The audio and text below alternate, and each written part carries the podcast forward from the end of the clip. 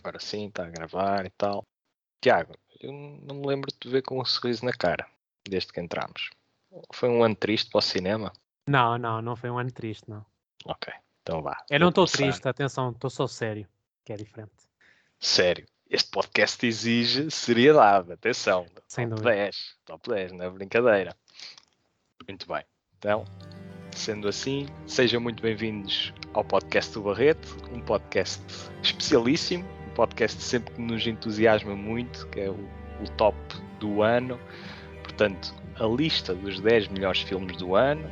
Tiago, Diogo, estão entusiasmados ou foi difícil fazer a- as listas? É sempre um bocadinho, não é? Ingrato, eu não digo que é, que é difícil, mas é ingrato tendo em conta às vezes os filmes que vemos, os filmes que queríamos ter visto e por vezes até filmes que ficam um bocado no esquecimento. Portanto, isto Por mim- não é fácil, mas Por mim até era mais pelos filmes que não vi, mas eu depois farei essa referência sem problema, que há sempre esse problema, né? Naturalmente.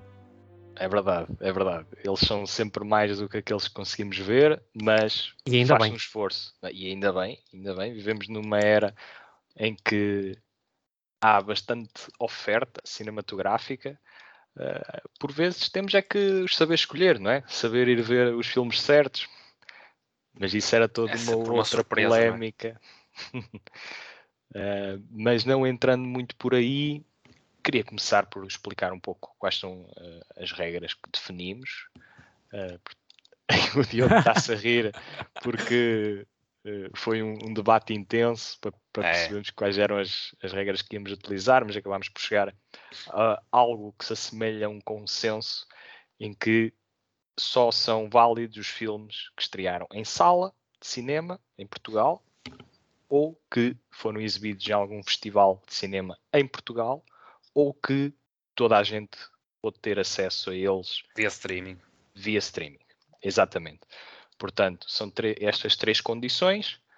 ah, tendo isso em conta, e também para, como temos muitos filmes para abordar, ainda que sinteticamente, eu ah, queria começar, talvez por ti, Tiago, Ok. se queres fazer algumas notas prévias antes de dares o teu número Sim. 10. Sim, sim, quero, quero. Uh, basicamente o que eu queria dizer é que tenho perfeita noção que há certos filmes que eu não vi, uh, quer por indisponibilidade, quer por uh, circunstâncias pessoais, etc. E queria frisar que, hum, nesse sentido, o meu top não será se- hum, necessariamente, uh, portanto, os melhores filmes do ano, mas sim, na minha opinião, os melhores filmes que eu vi, naturalmente, sempre com essa ressalva, e por isso não deixa de ser um, um top forte, a meu ver, porque não estando uns, estarão certamente outros que eu aconselho vivamente a ver. Por isso, ahm, queria só deixar essa, frisar isso. E partindo então para o meu décimo lugar, que é um filme extremamente sui generis. Eu sei que uso muita, muitas vezes esta palavra, mas acho que se assemelha, ah, está perfeitamente enquadrada com este filme e com o realizador, que é nada mais nada menos que The Friends Dis- Dispatch, ahm, ah, do, escrito e realizado pelo Wes Anderson, que eu acho que ahm, tem coisas muito engraçadas, obviamente, porque lá está, quando um, um espectador vai ver um filme do Wes, do Wes Anderson já sabe por que é que vai, no fundo. E o que nós vemos aqui até é, na minha opinião, um dos filmes ahm, menos esclarecidos do próprio realizador, na minha opinião. O que quero dizer com menos esclarecidos, a própria narrativa não é tão esclarecida ah, como os seus restantes filmes, por exemplo, o, Grande Budapest Hotel e o Moonrise Kingdom, e até o mesmo Isle of Dogs.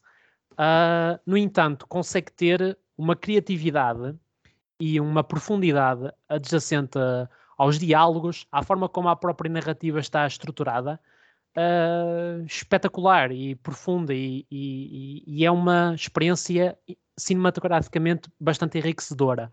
E só mesmo para fechar, na minha opinião, Wes Anderson é um, é um realizador que- estrutural, ou seja, tem uma estrutura tão bem montada, tão bem definida, que o que nós estamos a ver é de facto uma obra de arte do pintor Wes Anderson.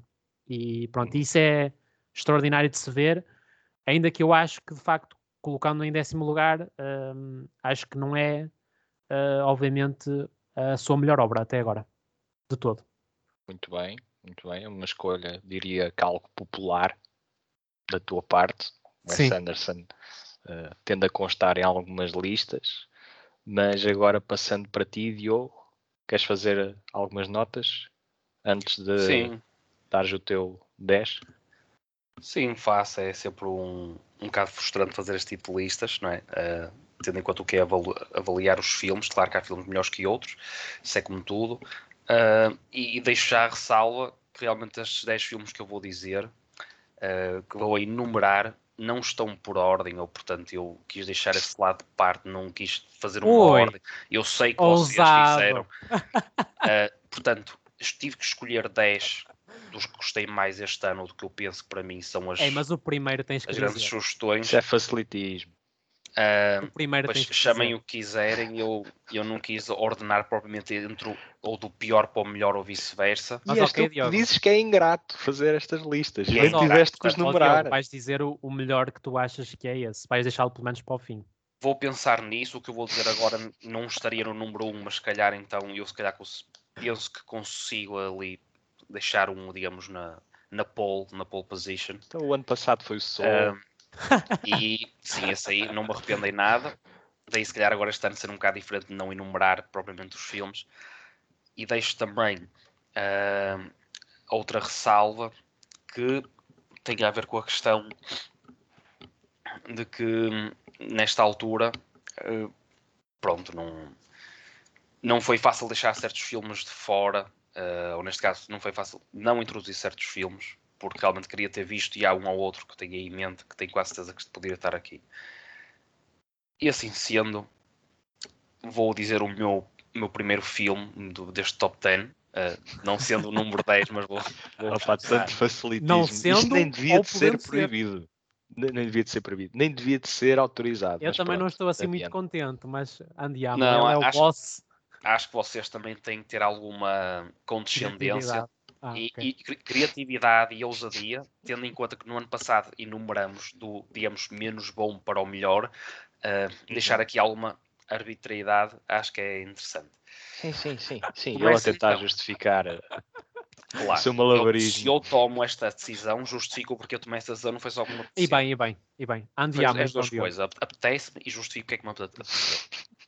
A minha primeira escolha, então, uh, do Top 10 de 2021 vai para Licorice Pizza, que vi muito recentemente, uh, ainda está fresquinho, é realizado pelo Toma- Paul Thomas Anderson, uh, e é muito interessante porque neste Licorice Pizza uh, encontrei coisas muito, muito interessantes, uh, quer seja por parte do, do seu elenco, quer seja por parte de uma história que tenha a ver com a própria infância e vida do Paul Thomas Anderson uh, em LA, e sendo um filme retrospectivo dos anos 70, com uma fotografia espetacular, com uma caracterização exemplar e com uma banda sonora simplesmente deliciosa. Portanto, tocando em temas como o Banda amor, sonora.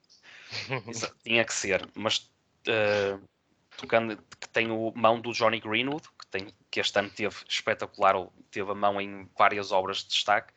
Uh, o Licorice Pizza, incansável. sim, o Licorice Pizza tem, uh, tem todos os ingredientes, como eu costumo resumir muitas vezes quando gosto de um filme, tem realmente todos os ingredientes, tocando em temas como o, o amor, a inocência, uh, a comédia e todo aquele lado dramático e a forma como se tudo desenvolve, penso que sem dúvida, mesmo a fechar o ano, é a cereja no topo do bolo, é um excelente filme, está nas salas de cinema, vejam, portanto esta é a minha primeira escolha, Licorice Pizza, do Paul Thomas Anderson. Muito bem. Nem tu nem- eu vimos o filme, não é, Tiago? Já, não é, o- vi, não é o- vi. é o É problema, uma de, aí está. problema dos Olha, filmes é estrearem a giro. 30 de dezembro. Isso é giro. Por exemplo, depois fazemos a ressalva do- dos que foram frisados, o que é que cada um não viu. Portanto, para as pessoas também poderem ter isso em atenção. Portanto, neste caso, eu também não vi, nem o Bernardo. Sim. eh, pronto. Mas eh, É um exclusivo meu. é um exclusivo. É um exclusivo. Um exclusivo a 30 de 30 O, de lic- o dezembro. licor de pizza. E tu, Bernardo? Como é Da que minha parte. este número 10? O número 10 fez com uma nota documental, portanto, um, um- um filme do, do qual falei recentemente também em podcast numa recomendação, que se chama-se In the Same Breath, da cineasta Nanfu Wang, E lá está, se querem uma descrição mais ligeiramente mais aprofundada do documentário, aconselho-vos o podcast de King Richard, uh, que, um, no qual eu vou um bocadinho mais a fundo, mas agora uh, brevemente para resumir, uh, é um documentário sobre a Covid-19, particularmente a forma como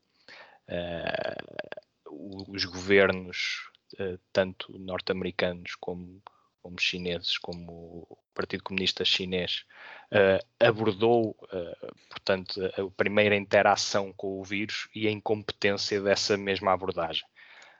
Portanto, acho que é bastante impactante, é bastante elucidativo, principalmente numa altura em que ainda estamos com mais perguntas do que respostas quanto à doença.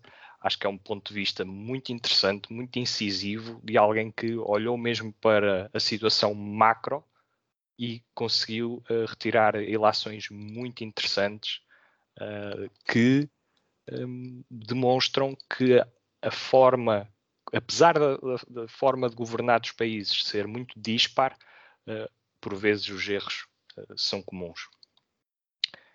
Muito bem, portanto, The French Dispatch, Licorice Pizza e In the Same Breath, em número 10, Pronto, Diogo, eu vou dizer que é em número 10, mas sabemos que, que o teu eu é meio freestyle. O teu é meio freestyle. Vai deixar de ser freestyle que eu consegui fazer aqui. Mas okay. pronto, adiante, adiante. Eu vou respeitar número mais o vosso critério. 9. Tiago. Portanto, uh, para mais uma rodada, temos Another mais Round. Ah. Em nono lugar. Ah, já sei o que é que queria dizer há bocado que eu não disse, mas quando chegar à minha vez eu, eu esclareço. Não, podes dizer, Diogo. Podes dizer. Não, porque estás a. Porque eu estou a mencionar, e nós falamos disto agora antes de começarmos a gravar, desta questão do, dos filmes de 2021, e eu, por opção, aí está, respeito a 100%, e outros uh, meios de comunicação também assim o fizeram, e eu é que Diogo não quis fazer assim, portanto, tudo o que é de Oscars para a frente, eu esqueço-me um bocado. Uh, ou esqueço-me do que está para trás, portanto, Another Round, uh, Nomadland, The Father, que perfeitamente poderiam estar neste top, sem dúvida. Uh, se calhar por alguns já ter mencionado antes, penso que já, já tiveram em algum top que nós já fizemos. No último top, eu penso que algum deles já estavam lá. Eu incluí o Another Round e o First Cow no top de 2020. Pronto, Portanto, eu... naturalmente eu não os vou incluir aqui porque nós antes estávamos a jogar este jogo com outras regras. Portanto, agora esses dois não vão uh, estar incluídos Bom, naturalmente. Só para esclarecer que comigo isso não, não irá acontecer, esse tipo de filmes, ou esses filmes, uh, mas pronto, são sempre bem-vindos e força, força. Era só essa parte. Não, muito bem. E eu também eh, esqueci-me de referir que não vi o documentário do que o Bernardo frisou, por isso não vou, não vou considerar. Tranquilo, mas não vamos, não vamos estar a dizer os que não vimos, senão isto fica o top dos filmes que não vimos, mas gostaríamos de ter visto. Não, é só para também. Mas porventura não vimos. De não estar, não estar na minha lista. Portanto, Another Round. Dizer que tem um lugar uh, que porventura uh, não, não traduz o mérito que o filme tem como um todo. Eu estou a respeitar um bocadinho aquela que foi a minha experiência com o filme, que, na minha opinião, amadureceu muito bem, ou seja, aquilo que eu retirei do filme, passado um tempo, talvez foi muito superior àquilo que foi a minha experiência para com o filme, mas estou a respeitar um bocadinho a minha experiência com o filme e neste caso, nono lugar. Another Round tem um bocadinho de tudo, na verdade, tem um drama, tem, tem comédia, tem sentimentalismo, tem uma personagem espetacular, neste caso Mads Mikkelsen. Um, o, o filme é escrito, escrito e realizado pelo Thomas Winterberg, Uh, e temos aqui, portanto, uma história de superação, de mágoa para com o passado e de um, como muitas vezes nós temos que dar um passo atrás emocionalmente para dar dois à frente na nossa vida, ainda que isso nos custe algumas coisas pelo caminho. E só mesmo para fechar, como o Bernardo disse muito bem quando falámos sobre ele, ou quando ele falou sobre ele no, há um ano, tem uma das melhores cenas finais da história do cinema. E acho que só por isso vale a pena a visualização. Sem dúvida, sem dúvida. Portanto, another round, nono lugar do Tiago. Diogo, para o nono Diogo lugar. É, para nono lugar, vale. o Diogo entrou no qualquer. jogo. Ah, entraste, decidiste a meio. Pronto, é sim, rebelde. isto devo, devo, dizer que estas escolhas também, uh, obviamente, também têm um bocado a ver com o gosto, portanto, todos os filmes aqui são todos muito bons uh, e depois, claro, pessoalmente, uma pessoa também, consoante o seu gosto, achará uns melhores que outros um bocadinho, mas pronto. Quero só dizer que são todos muito empatados, para não ver aqui picardias, porque este meu número 9 sei que estará bem mais alto, se calhar no top do Bernardo. Uh, e eu falo do Titano, uh, da Julia do Cornal, que realmente, uh, não sendo o filme que foi muito fácil quando saí da sala de cinema de digerir, consigo agora também friamente olhar para trás, apesar de ter confidenciado isso até com o Bernardo e com o Tiago, não gostei tanto como o, o filme dela, o Raw, que foi, me fez entrar no mundo da cinematografia da Julia do Cornal este Titano para mim não está ao nível, mas está realmente muito bom. É um filme muito carnal, é um filme onde a mensagem uh, é transmitida de modos, literalmente de modos uh, obscuros, uh, de sofrimento, mas também com alguma alegria no alternativo. Se é que faço-me entender aqui. Portanto, ok, é uma boa expressão. É uma espécie de submundo, mas um, um submundo que a do Karnal realmente consegue captar muito bem e uh, finaliza esta pequena intervenção dizendo que realmente tira o chapéu à, à atuação, à performance da Agatha Roussel. Não sei se digo bem, mas penso que sim, Bernardo, tu melhor saberás. Mas realmente o Titano merece estar neste top, sem dúvida. É um filme que é uma experiência um bocado dura, mas que nos faz crescer e que cresce connosco ao longo do tempo. Portanto, sem dúvida, o número 9 é muito bem entregue ao Titano. Não vi. É, Fazes mal. Eu não diria muito bem entregue, né? Está tá, tá, tá lá muito entregue. abaixo. É entregue. Está lá muito, pois, não é, tá lá muito abaixo. Olha, mas, não está mas, Bernardo, mas, mas está. Mas e tu, Bernardo, vais entregar O meu número 9 é Spencer, do okay. Pablo Fiz. Larraín. É a banda um sonora, que Bernardo, é a banda sonora. É a banda sonora, não. Um, e a Christian repara, Stewart, não é? A Christian Stewart, mas também foi um filme que eu vi e eu percebi que havia aqui qualquer coisa, mas depois o tempo ajudou-me a consolidar uh, uh, o mérito que reconheço no filme. Acho que sim, sem dúvida, a Christian Stewart faz um, um papel muitíssimo interessante, vai ser recompensado nos Oscars, nem que seja sem com dúvida. esperação. Não, não haverá grande Eu também não tenho grandes dúvidas. Sim, isso, mas depois... não acontecerá um escândalo, na minha opinião. Sim, completamente. Quer dizer, não estamos aqui a, a, falar do quê? Claro que vai ser nomeada, não, não, não há aqui mist grande mistério. Agora, não é só ela que, que faz o filme, apesar de, de, já ter uh, lido alguns comentários em que, em que sobre, essa questão sobressai. Eu acho que o Larraín tem aqui uma realização. Ele vem do EMA, que é um filme que eu adorei. É verdade, o EMA.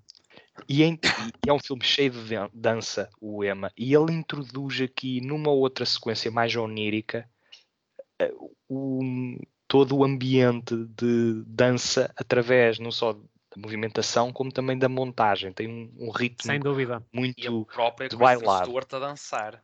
E, Exatamente. E é fundamental para entrarmos dentro da própria personagem, porque muitas vezes esses ângulos são metafóricos. E... Sim, sim. Sim, às vezes a, a, direção da fotografia é asfixiante, outras vezes é completamente Exatamente. hipnotizante. É, é muito. É, é, toda a realização está elaborada para entrarmos dentro da psicologia da nossa personagem. E eu acho sempre esses uh, casos de estudo muito interessantes, esses estudos de personagem, como por exemplo o, o The Card Counter também tem um, um caso mais ou menos interessante com o, o personagem do Oscar Isaac. Uh, mas aqui o que, aquilo, aquilo que o Pablo Larraín faz com o Spencer acho que é excelente e claro, o Johnny Greenwood, que já comentámos aqui, compositor do, do Licorice Pizza, uh, também tem um, uma banda sonora uh, bastante, digamos que com cordas latejantes e, e notas de jazz que acho que captam muito bem os sentimentos de opressão da nossa protagonista. Mas bem, número 9, Spencer. Vamos avançar para número 8. Sim. Tiago. Vamos lá, esta vai ser por dentro uma escolha um bocadinho ousada, porque acho que não é, uh, portanto, óbvia de todo, Sensual. não é de todo.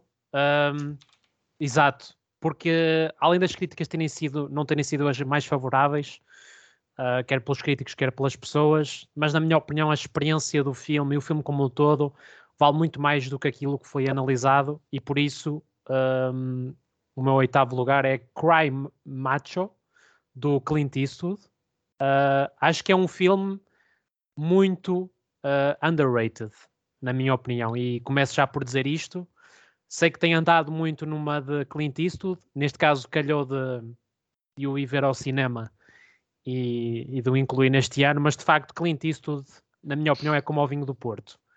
Ele está a envelhecer de uma forma que eu invejo, porque parece que com o passar dos filmes a sua qualidade cinematográfica parece que aumenta. Não estou com isto a dizer que Cry Macho é o melhor filme do Clint Eastwood de todo. Ele, portanto, é o protagonista, uh, ou um dos protagonistas, mas sim o protagonista do filme, como ator e como realizador, uh, como costuma ser por norma. Uh, e de facto, o que é que nós temos aqui? Uma história que pode ser um bocadinho maçante, mas que se nós formos a explorar muito bem, tem um sumo intelectual humano in, absolutamente incrível. É uma história que, que, de tão simples, é difícil chegarmos ao final do filme e percebermos o quanto essa história simples nos conta. E é por isso que eu acho que merece estar no meu top. Uh, e pronto, e Cry Macho uh, é mesmo para chorar. Muito, muito bem. Eu já vi podcasts com. Neste caso, até foi um podcast em que o vi referenciado como um dos piores do ano, e tu agora vens aqui dizer que é um dos melhores do ano. Portanto, eu acho que.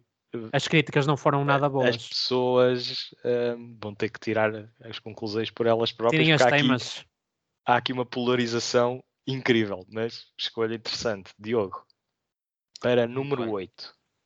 O meu número 8 é um filme que já foi aqui mencionado, portanto, a primeira repetição, uh, não podia deixar este fora, é o The Friends Dispatch, portanto, a escolha que o Tiago okay. também já, já mencionou aqui. Estou a brincar, estou a brincar. O The Friends Dispatch, uh, usando um bocado também aqui, concordando com o Tiago, na cinematografia, mas cá na, na, filmografia do Wes Anderson, não, penso também não será a sua melhor obra, mas é uma obra do Wes Anderson e só por isso desperta a curiosidade. É um bocadinho por aí e eu fui ver ao cinema, gostei muito. Uh, o Tiago já enalteceu alguns pontos positivos uh, e para mim, Diogo, o facto de estar aqui neste número 8 realmente prende-se muito com isso, com essa tal questão. Primeiro, uma narrativa super original na questão das crónicas, uh, um elenco que também mesmo. É o melhor cast se... da história do cinema. Não com isso, isso, é relativo, mas realmente tem nomes fortes e todos cumpriram bem, penso eu. Uh, tem comédia, tem ângulos e, e, pontos de vista, formas de gravar a, a câmara dança de uma forma incrível. Portanto, é diferente. O Wes Anderson, quando tu podes gravar de uma certa forma 90% dos realizadores ou produtores gravam de uma certa forma e ele vai gravar de, outra forma que não tem nada a ver. A e, tal cena... tudo faz sentido. Eh, os próprios os diálogos, como são transmitidos, as expressões dos é atores, como comunicam um com o outro, é, é, fabuloso. E para essa questão que eu lembro quando nós mencionamos o French Dispatch num podcast, uh, a tal estética, a tal imagem, o tal jogo de cores uh, que o Wes Anderson tem, que para mim uh, é, é excepcional e sempre aquele lado muito retro muito retro na, na, sua fotografia, com um ar muito analógico, com muita simetria. Uh, tudo isso, a meu ver, conta. Para mim é, é um, é um deleite completamente é imagético ver este tipo de filmes. Só mesmo para concluir, e já falas tu, Uh, penso que isto é o suficiente e tendo também esses tais ingredientes da comédia, do drama, do romance, uh, de alguma história, portanto, com isto tudo, penso que da Friends Dispatch merece pelo menos o, o oitavo lugar na, nas minhas escolhas. Mas... Sabes o que é que mais me admira no Wes Anderson? É que para mim ele é o melhor realizador na forma do cinema. Ele, ele, ele constrói uma, uma estrutura tão bem montada na forma, e eu sei que isto, se calhar, em termos de qualidade, não traduz muito. Mas em termos formais, para mim, ele é o realizador mais Pelo espetacular. Menos a nível de originalidade eu tenho que, tenho que concordar. Eu não consigo encontrar ninguém como ele para já. O que para mim, a meu ver, do ponto de vista artístico, quer seja no cinema ou noutras o artes, é algo de uma ideia. É, o espelho, é o espelho de uma ideia. É quando tu vês uma obra de um pintor, sabes que aquela é obra é daquele pintor. Sim, eu penso que isso também é, é um. Eu não vejo isso em mais. com esta qualidade. É um destaque. Esta... É um destaque, sim. E sim, ele, sim, mais uma acho... vez, não, não é pra... isto não realça a qualidade. Realça é um ponto dessa qualidade. Concordo. Acho que aqui o, a expressão que tu costumas usar, sui generis, acho que Sim. pode verdadeiramente aplicar-se aqui uh, pelo facto de ser um, um, cineasta distinto na forma como vocês exaltam.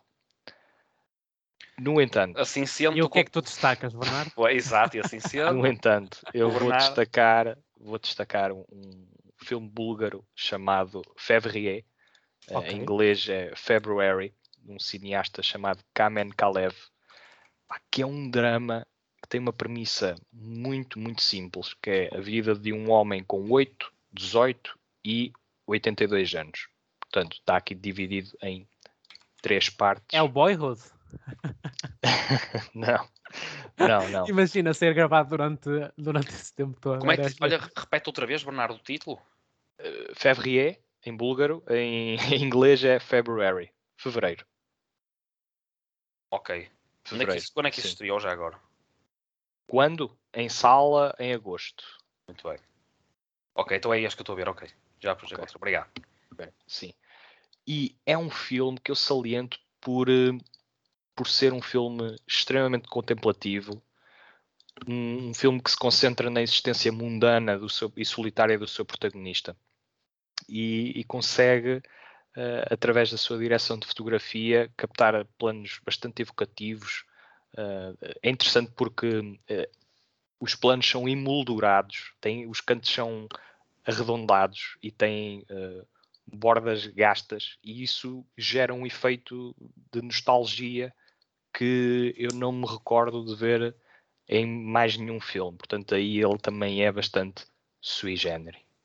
E apostando nessa forma, acho que numa época em que estamos com- a viver uma crise de contemplação tão grande, acho que este género de projetos que nos forçam a reconectar com o, o poderio do- dos, da- dos elementos e de- da imagem, de- da escala da natureza eh, face à, à nossa própria existência, acho que é, é um sentimento eh, bastante eh, eh, interessante e, é algo que, por acaso, eh, em menos ou mais medidas, vai continuar no meu top acima. Uh, a questão contemplativa vai, vai se aqui sobressair um pouco mais. Mas, mas sim, é, é uma gema completamente. Eu vi o filme na Filmin, na plataforma de streaming, e, e recomendo vivamente. Mas tomem aquele cafezinho, que é para verem o filme. não é um filme Em todas as idades. fácil de absorver, sim. é- mas é bastante interessante mesmo em termos de simbolismo e de é um filme que dá-nos espaço para pensar sobre ele e com ele, que é uma Isso é característica que, que escapa bonito, a, a 95, 99% dos filmes mainstream. 99. Exato. E, e aqui hum, o, o Sr. Kamen Kalev consegue hum, de facto destacar aqui o- uma obra em, em 2021 que, que merece ser vista. Mais Sobretudo vista. numa altura em que quase não temos tempo para pensar e as pessoas preferem não pensar, infelizmente, não é? A grande maioria. Mas fica só aqui a nota. Fica a nota Ah, e o teu número 7, Tiago. é isso, vamos lá. Ah, é um set de, de ouros, porque é, que é nada mais nada menos que King Richard, ahm, analisado há pouco tempo por nós. Ah, na minha opinião, merece estar em sétimo, porque, emocionalmente falando, é um dos filmes que mais marcou este ano. ah, ano civil português e de facto ah, realizado por Reinaldo Marcos Green e tem na interpretação do Will Smith para mim uma interpretação absolutamente incrível Ahm, acho que não se pode apontar muitas falhas à interpretação do Will Smith. Como o, Diogo disse bem joga em casa e isso favorece-o naturalmente mas não é só isso. De facto estamos perante um um ator que nos papéis certos na minha opinião ah, consegue mostrar toda a sua qualidade e de facto ah, é um portanto é um grande tributo ah, portanto à Venus e à Serena Williams que também fazem portanto ah, as respectivas atrizes papéis interessantes Ahm, e de facto King Richard é é um filme para ah, tocar o espectador do início ao fim Muito bem. Para mais informações, consulta o podcast número 70 e pico do. Será o 75, acho eu. Diogo, Eu, sou eu. diz-me coisas. Número O número 7. 7, muito bem. Se montasse aqui uma equipa, não com 11 jogadores, mas com 10, e agora tivesse que escolher o meu 7, o meu 7 Era o Cristiano Ronaldo. não, iria ser um porco. Pig, eh, a viagem de Rob, título em português, eh, realizado pelo Michael Sarnowski. Eh, chegamos a analisar este filme aqui no, no Barreto, com a grande interpretação. Está Está em para sétimo, Diogo. Sim, sim, Ok, está o ok. Pig. E analisámos em grande profundidade, que eu lembro. Fomos Sim, bastante metódicos e, e abrangentes Fomos. e, e bastante profundos É nessa um, filme, análise. é um filme que o permite. Penso que sim, e por permitir, permitir isso, penso que é, não é ao acaso, é um filme bastante rico, tem bastante semiótica, quer seja na questão ambiental, na questão das relações humanas, nas relações com, com os animais, na- no que é o próprio afeto, ah, amor, carinho, no que é a depressão, fa- as fases da vida de uma pessoa, ah, as histórias que se escondem por trás. Portanto, há aqui realmente muitas camadas. O Pico tem muitas camadas. Tem o Nicolas Cage num tipo de performance que, a meu ver, Uh, tenho pena não ter visto o Nicolas Cage ao longo da sua carreira, não ter explorado mais este tipo de projetos, porque eu penso que ele tem uh, uma capacidade dramática acima da média, às vezes não parecendo, uh, mas acho que o Nicolas Cage é um excelente ator. Como é que se chama E- aquele filme que ele fez antes? Uh, o- Acho que falei contigo Ah, sobre isso, Bernardo. Sim, o... Eu, não, o E agora estou a Color, perguntar. Colors, O Color. Out of Space, Mandy. Mandy. Mandy, é isso, é exatamente. Ma- Sim. sim. também é um filme muito. Esse sui generis, São ambos está. de terror cósmico. Sim. Sim, interessante. Eu- eu-. Eu falei porque lá está o Mandy, é um registro completamente diferente, mas consegue explorar toda a profundidade dramática deste ator, que é, é absurdo. É, ele tem uma qualidade intrínseca. Sim, eu também acho. E o, o, o Pig eh, está aqui em sétimo lugar. Penso que merece neste 2021 ser um destaque, por isso mesmo, por ser um filme em si realmente com muitas camadas, eh, bastante contemplativo no bom sentido. E o Nicolas Cage também a, a destacar-se, não diria, se calhar para estar entre os candidatos nos Oscars, mas se não estiver também esteve perto. eh, e é sempre um destaque no que é fazendo uma retrospectiva. Ok, acompanhei minimamente este ator, penso que é um ponto alto da sua carreira, penso que é um ponto alto para quase toda a gente que participou neste projeto e sem dúvida um highlight de 2021, Pig, a viagem de Rob em português. Muito bem. Siga, não é? Bernard, Siga. Número 7. O número 7 é, é um filme que eh, eu já tenho vindo a ouvir falar praticamente o ano inteiro. praticamente o ano inteiro. Que hum, mas esteve, só o viste recentemente? só já o vi recentemente. Ah, ok, ok. Só, só vi recentemente, tive a oportunidade. Eh, Chama-se Covadis Aida. Foi nomeado para o Oscar de Ah. melhor filme internacional. É um drama histórico. Que na maior parte das cineasta. listas está lá no topo, não é? Sim, Tem vindo sim, a sair para aí. sim, sim. aí. Exatamente, exatamente. Está, costuma estar até na primeira metade do, do- do top. Um, mas aqui é realizado pela Yasmila Zvanik e conta um drama histórico uh, sobre um- uma atrocidade uh, na Guerra da Bósnia. Uh, e o filme consegue pintar tanto um retrato do evento como de uma protagonista que está desesperada e impotente para com as injustiças que testemunha.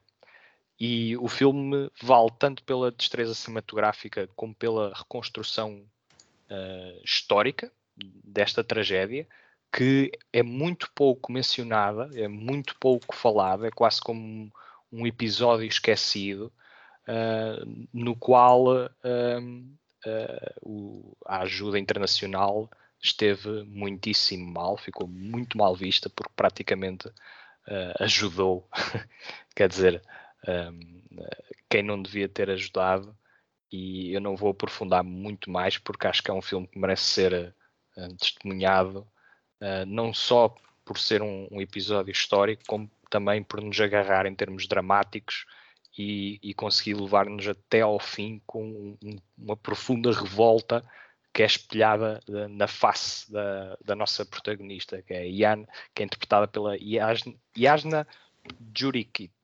Juridic? Portanto, Jasna Juridic, algo desse género. Qual é, qual é a Portanto, nacionalidade? É, Bósnia, é da Bósnia. Ah, ok, ok. Então não sei dizer. Também não, Não, sabia se e- fosse e, outro. repara, e, e o, e o massacre que, que aconteceu eh, foi em Srebren, Srebrenica. Ok. Srebrenica. Pronto. Muito Eh, bem. Aqui nomes não são muito fáceis, mas o filme Quo Vadis Jaida vale imensa pena. Número 7. Tiago, número 6. Bora lá. Mais Bora lá. uma vez, um filme, a meu ver, que não é nada consensual. Penso que vocês já tiveram a oportunidade de ver e que eu resultou comigo. Escolho colocá-lo porque acho que tem, em termos da experiência que eu tive com ele, para mim é também um bocado underrated, ah, pelo menos na minha opinião, que é Malcolm, Malcolm and Marie, ah, que estreou na Netflix. Ah, para mim é um filme do início ao fim com uma vertente contemplativa extremamente forte. Em primeiro lugar, é em preto e branco. Em segundo lugar, tem como protagonistas os únicos dois atores da- do filme, neste caso o John David Washington e a Zendaya, que fazem, a meu ver, um papel muito interessante naquilo que é espelhar a vida de um casal e todos os problemas que estão adjacentes. Um, e acho que os diálogos neste filme são muito enriquecedores, muito profundos, e acho que a narrativa per si resulta, ainda que eu questione um pouco a forma como o filme acaba, porque acho que não resultou tão bem comigo, mas também isso também não importa muito, a frisar ah, neste momento. Ah, acho que como um todo é um filme que espelha muito bem a profundidade das relações amorosas, uh, como muitas vezes nós temos que saber ouvir e pôr-nos no lugar do outro, e acho que nesse, nesse sentido é um ensaio sobre as relações amorosas, ainda que tenha muito mais profundidade do que isso. E eu gostava de o destacar em sexto lugar, como estou a fazer, porque acho que o filme tem um bocadinho mais de profundidade do que aquilo que tem sido dito, eh, sobretudo em termos de críticas dos especialistas. Muito bem, sim. Muito Tem bem. sido um, um caso curioso. Eu gostei quando também, vi. também muito polarizado. Também muito, um filme muito polarizado. Também já ouvi críticos que, que acenam firmemente que o filme é, é- é bastante bom, outros que, que o detestaram. Uh, portanto, é, é um caso interessante. Eu pensei que É muito teatral. Portanto, o conceito de filme ali também é um bocadinho diferente.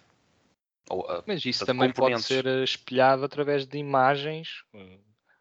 Já o foi Exato. feito várias vezes, o Fences. mas é um estilo, é um estilo narrativa um bocado fora do comum, digamos assim. Se calhar isso Uma das grandes críticas é que soa, soa pessoas. forçado, não é? Certas questões, não é?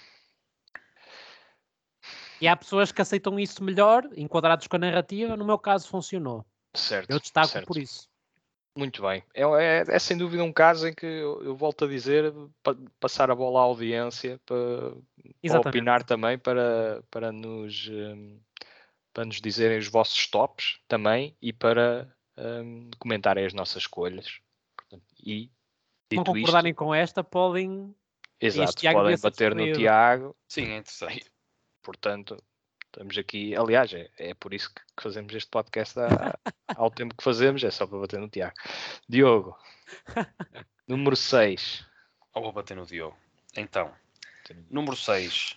O meu número 6 vira-se já para o documentário eh, musical, vocês sabem qual é, pois eu já, ehm, já mencionei aqui na, numa das recomendações após termos discutido um filme, é o The Velvet Underground, eh, realizado pelo Todd Haynes, e fala precisamente dos Velvet Underground. O Todd conta a, a história eh, desta banda nova-iorquina que tinha o, no Low Reed e no John Cale os principais membros, ou na própria Nick, ou o Andy Warhol, ou Moe Tucker, que hum, o filme em si, este documentário de aproximadamente duas horas, é todo com um arquivo, eh, e arquivo muito dele também, gravado pelo próprio Andy Warhol, o que também traz ali uma, uma- uma- um certo misticismo a, a todo este tema do que é os Velvet, uma banda sonora claramente também bastante inspiradora e bastante eh, sedutora para todos os fãs de Velvet Underground e penso que o documentário merece estar aqui no meu lugar número 6 porque não é fácil fazer um bom documentário e tendo em conta todo o, sumo que, este, que esta obra tem eh, nada diria que escapa. Eu sou fã dos Velvet Underground, se calhar não tão fã como outras pessoas se calhar viram um documentário e terão ainda mais conhecimento ou estarão mais dentro de certas histórias. Para mim houve mais, mais matéria nova, portanto havia muita coisa que eu não conhecia mesmo a nível imagético.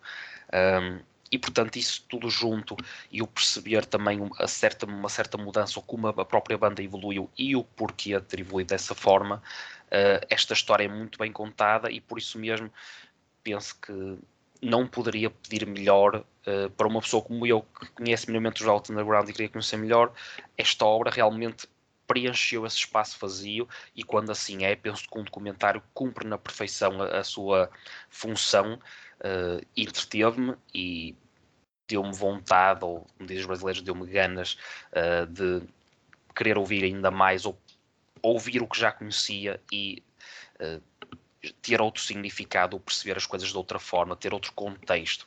E, portanto, sem dúvida que dentro dos documentários, Velvet Underground, meu número 6, sem dúvida. Muito bem. Já comentei contigo, para mim não resultou tão bem, pelas razões que, Sim, referi. claro. Acho, acho que convém conhecer a minimamente a banda. Convém. Caso contrário, acho que corres o risco de ficar perdido. E acho que isso é um, um dos problemas do, do documentário. Existe Mas... um lado pessoal, é verdade, e atenção, porque também isto é um, é um documentário de uma banda uh, também não muito fácil de entrar, eu também reconheço isso. Uhum.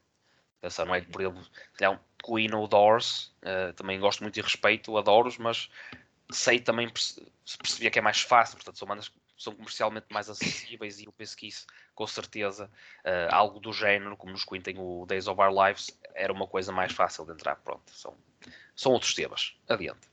Muito bem. Número 6, da minha parte, é o vencedor do Oscar de melhor filme, Nomadland. Não podia deixar de fora.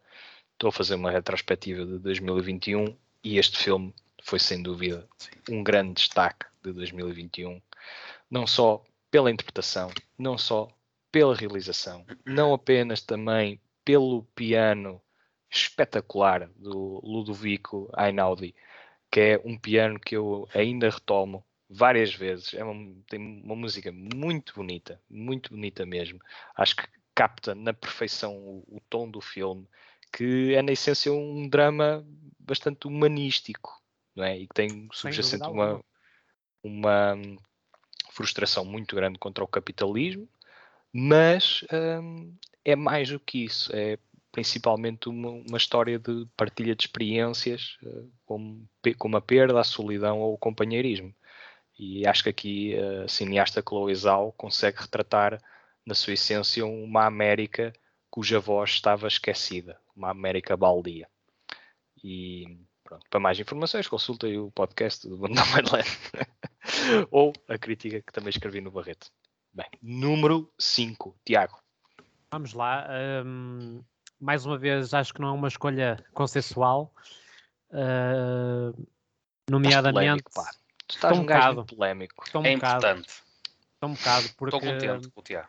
Na minha opinião, estou a tentar enaltecer filmes que ou que eu acho que são underrated, ou que eu acho que não foram muito bem vistos, mas lá está, novamente, é só a minha opinião. É a magia disto, Tiago. Exato. Perfeito.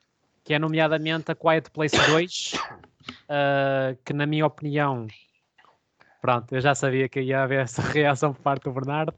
Prepara-te para daqui a bocado, Bernardo, também vais ter um mais Mas é, vou beber água, continua. Na minha opinião, tal como uh, abordei na minha perspectiva em podcast, para mim é, é um, quase uma forma de, de reinventar o terror, porque é quase um terror que não está propriamente nos sustos, não está propriamente nos, portanto, jump scares, não está aí. É quase um terror ambiental, psicológico, muito mais, eh, não tanto provocado pela narrativa, mas sim pelo ambiente em si, pela forma. E eu acho que uh, o que Quiet Place 2 faz é quase, e para mim é muito difícil olhar para os dois filmes como dois filmes diferentes, uh, mas estou a tentar fazê-lo, que é, uh, para mim, este Quiet Place 2 é uma continuação muito diferente daquilo que foi Quiet Place 1. Não necessariamente pior, na minha opinião. Acho que é um estilo completamente diferente e novo e consegue dar à narrativa, ainda que, obviamente, haja sempre leituras de que a história vai por um caminho de previsibilidade e etc. Para mim, é muito mais importante destacar a forma como o terror ambiental deste filme se uh, consegue uh, substanci uh, consubstanciar ao longo da narrativa através da questão do som e de uma personagem em particular que, onde isso é enaltecido de uma forma brilhante, na minha opinião. Uh, e, portanto, uma vez que resultou bem comigo e aceitando, obviamente, uh, opiniões diferentes, fico, fica como, com uh, o quinto lugar do meu top. Número 5. Número 5. Muito bem. Diogo, queres comentar esta escolha do Tiago? Ou... Não, ah, é, é, os, top, os tops são mesmo isto, é uma questão tudo de gosto. é, é, um filme que eu adorei. Dentro do terror também foi das minhas melhores experiências do ano, mesmo não tendo explorado muito o terror. Só a única coisa que digo é que pessoalmente eu prefiro, por exemplo, o Quiet Place, o primeiro, tinha qualidade suficiente se fosse 2021 para estar na minha lista. Okay. O 2 não, não pus, uh, gostei muito, como voltei a dizer, mas o 1 um, poria aqui por exemplo, é só para fazer okay. aqui. Agora, comentar não tenho muito para comentar, é a escolha do Tiago, é uma escolha que não, não é nada daí.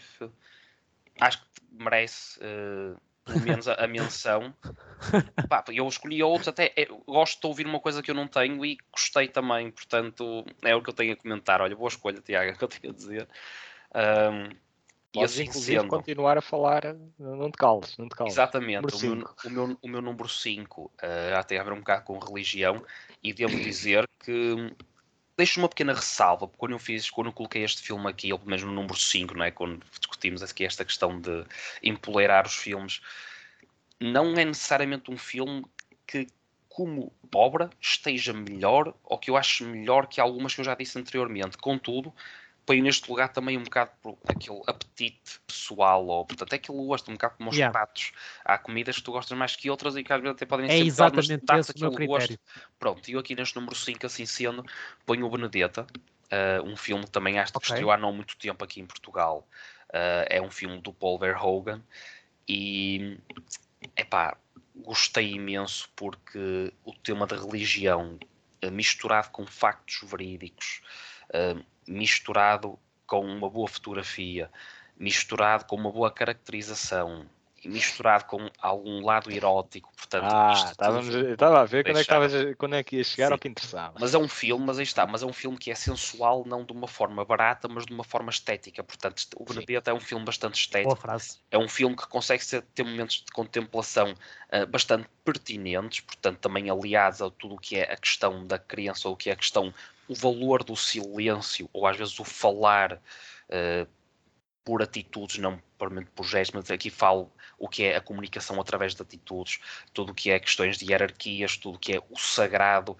Esta questão muito do não palpável acontece no Benedetta e é um filme que, graças a isso, ou jogando muito bem com isso, durante 2 horas e 11 minutos, uh, eu não consegui, digamos, tirar a atenção do ecrã, o que é logo um bom presságio, e portanto, aí está.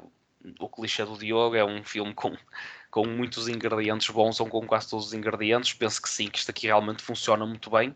Volto a dizer, se calhar a nível técnico não, não é melhor do que alguns que mencionei, mas penso que adequou-se perfeitamente ao quinto lugar. Uh, foi uma, uma, uma, experiência incrível e aí está também, acaba por ser um bocado diferente, porque nem sempre é fácil fazer um bom filme, um fi bom eh, e credível, digamos assim, e sedutor, juntando o tema religião. Eu, pelo menos eu penso isso, uh, e recorrendo aqui, por exemplo, neste caso, a nível temporal ao século XVII, uh, eh, nem sempre é fácil, e o Paul Verhoeven faz isso com a sua marca, portanto, com esse, também esse tema da, da sexualidade bem empregue, não empregue de uma forma barata e aqui uma forma bela, digo, portanto merece claramente o Benedetto o quinto lugar. Eu Sim, só me lembro de um filme, uh, desculpa interromper, Bernardo, uh, conseguiu ser consensual pela sua qualidade, uh, abordando o tema da religião, pelo menos mais recentemente. Silence. Exatamente. Ah, sim, é um filme sim. estupendo, na minha opinião. Sim, sem dúvida. Sem dúvida. É, é muito bom. Não, mas claro, aquilo que estavas a dizer, Diogo, E com toques tu. só mesmo. Sim, é verdade. O- Não é o Padre F- Fernando? Fe- Acho que é Ferreira. Ferreira. é exatamente. Tal como eu. Exatamente, é Ferreira. Ferreira, é Ferreira, exatamente. Que é o Liam Neeson. Sim. Eh, muito bem. Sim, Diogo. Num Paul. Verhoeven, o único cineasta que provavelmente conseguiria misturar estes ingredientes, utilizando a tua expressão, e, e conseguir que a fórmula resultasse desta forma. Portanto, há aqui, pelo menos eh, dos que estão mais ativos eh, e um bocadinho mais conectados ao mainstream, ainda que, a temática seja a que é. O meu quinto lugar é um filme que tem percorrido listas de tops a torto e a direito, portanto eu estou aqui a ser muitíssimo consensual. Já falámos sobre ele, The Power of the Dog, da Jane Muito Campion. bem. Vai Muito bem. ser nomeado para melhor Melhor filme, filme. Para melhor ator, para melhor Melhor caracterização, argumento. para melhor, sei lá, tudo. Não sei. Não, mas pelo menos umas 5 ou 6 nomeações este menino vai conseguir. E é, é um caso muito interessante.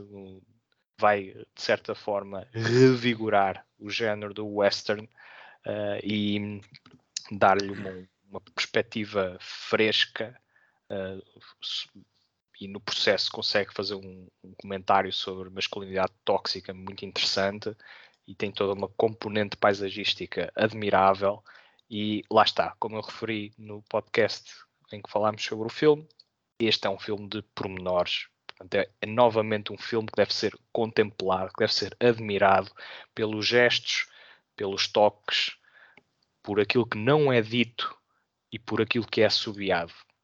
E pela sua grande metáfora, não é? Sim.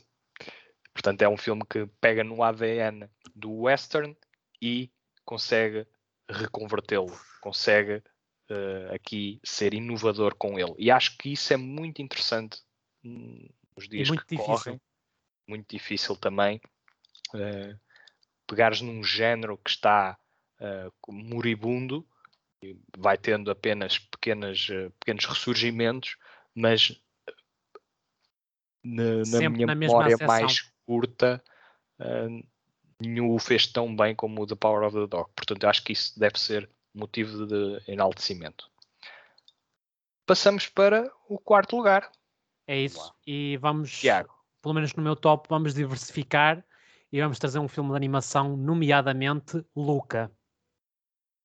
Ok. Salvo erro, Netflix, se não estou em erro, estreou lá. Ou não, Disney Plus, Disney, possivelmente. Possível, É possivelmente isso. Disney. Sim, possivelmente. Disney Plus. Ahm, o Nós que dizer sobre este? Não tenho, não, não tenho a certeza. Não me recordo. Eu acho que o vi na, na- Disney Plus. É o mais Ok. provável, mas força. Não, desculpem o meu erro então. Não, não, não, Ah, não sei. Não sei de cor. Um, este filme, na minha opinião, além de trazer uma narrativa bastante sui generis também, porque basicamente desenvolve uma amizade entre uma criatura marinha e um, portanto, um ser humano, não é? Um, consegue ter uma magia que já é adjacente à Disney per si, não é? Mas consegue também ter aquele toque emocional e humano e intelectual que se calhar por vezes falta em alguns filmes Uh, ainda que a Disney seja a Disney, não é? E, e é o que eu tenho vindo a discutir com o Bernardo.